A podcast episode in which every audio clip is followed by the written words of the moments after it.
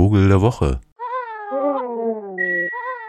Hola amigas y amigos. Mein Vogel der Woche gehört zu den garstigen, zumindest was die Zuschreibung durch den Menschen angeht. Es ist eine Möwe und zwar die weltweit größte Möwe. Ein Küstenvogel, eigentlich ganz selten im Binnenland nur anzutreffen, aber da ich sie gerade hier am Geiseltalsee gesehen habe, wo sie sich dann doch eher selten hin verirrt, ist mir nochmal klar geworden, dass die schon nochmal sehr anders und beeindruckender ist als alle anderen Möwenarten. Mit größte Möwe meine ich tatsächlich auch, dass die an die 1,80 Meter Flügelspannweite locker rankommt und damit so groß wie ich. Ha. Und sieht dann tatsächlich auch schon sehr bedrohlich aus für alle anderen Vögel. Also wenn hier so eine Mantelmöwe mal aufkreuzt im Binnenland, dann hat die offenbar schon so eine Art Adler-Signalwirkung auf den Rest, dann fliegt nämlich alles los, wenn die da ankommt. Scheint gefährlich zu sein, ist sie auch. Denn sie jagt sehr gern anderen Vögeln ihre Fänge ab, also Fische und ich habe neulich gerade ein Video gesehen, wo eine Mantelmöwe einem Wanderfalken eine erlegte Pfeifente klaut, erfolgreich. Und das ist schon irgendwie krass, wenn man sich überlegt, dass der Wanderfalke so ein exorbitant schneller Jäger ist und sich eigentlich zu wehren weiß.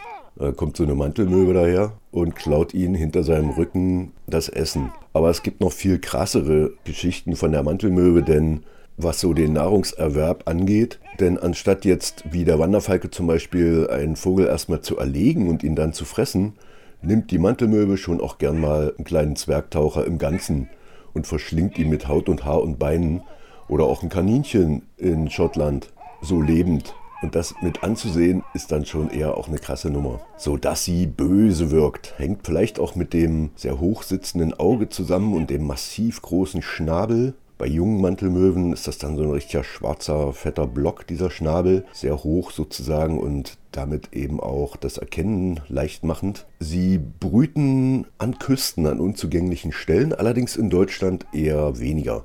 Also es gibt so ein paar, vielleicht an die 20 Brutpaare auf Ostseeinseln. Im Wattenmeer der Nordsee fehlt sie völlig. Ist eher auf Island und Schottland, Irland anzutreffen. Und natürlich im hohen Norden, in Grönland und Norwegen. Da ziehen sie dann im Winter auch weg, wenn es ihnen zu kalt wird. Ansonsten sind sie eher so Opportunisten und bleiben auch gern, wenn das Wetter stimmt, an der Küste allerdings. Denn dort findet sich all das, was sie anderen Vögeln gern so wegnehmen. Gefangene Fische, Krabben, anderes Getier, was gerade erbeutet wurde. Aber wie gesagt, auch größeres sind an der Nordsee bekannt dafür, Jagd auf Pfeifenten zu machen. Die hatten wir ja hier unlängst, weshalb diese auf Mantelmöwen gar nicht gut zu sprechen sind. Wahrscheinlich sich auch Geschichten erzählen über, hast du gehört, neulich hat eine Mantelmöwe einen Fuchs gefressen und so. Kann ich mir gut vorstellen, weil wenn man einmal gesehen hat, wie so eine Mantelmöwe so ein Tier im Ganzen verschlingt, dann kann man sich auch vorstellen, dass es noch größer sein könnte. So ähnlich wie die Geschichten von den Riesenschlangen ne, mit dem Elefant im Bauch und so. Ein garstig Viech. Aber ähm, jetzt wissen Sie ja immer noch gar nicht, wie die aussieht, wenn Sie noch nie eine gesehen haben. Die ist also wie unsere Heringsmöwe. Oben im Alterskleid fast schwarz auf den Flügeln und ansonsten so eine klassische Meeresmöwenerscheinung. Und wenn sie jünger sind, dann eben entsprechend bräunlich gefärbt. Das dauert so drei, vier Jahre, bis die so ausgefärbt sind. Und sind eben nicht nur groß, sondern nehmen dann auch gern, wenn sie mal in so einer Möwenkolonie brüten auf irgendeiner Insel, dann auch gern die höchsten Stellen ein, also The Queen of Gulls. Das ist nun ausnahmsweise mal ein Vogel, der nicht abnimmt in der Zahl, in der Anzahl, sondern im Gegenteil seit den 60er, 70er Jahren massiv zunimmt, vor allen Dingen in Nordamerika, Kanada, wo sie auch vorkommen dort nahezu exponentiell sich vermehrend und sind damit eigentlich überhaupt nicht bedroht, sondern bedrohen eher andere.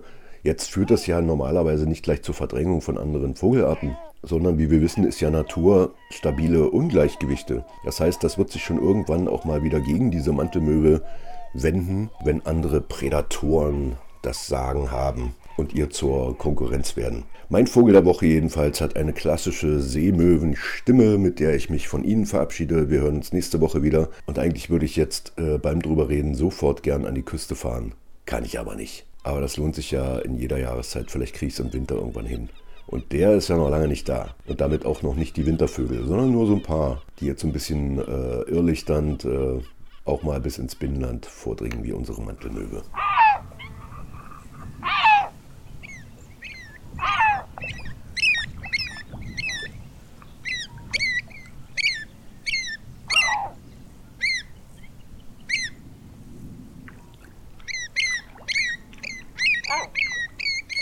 Vogel der Woche.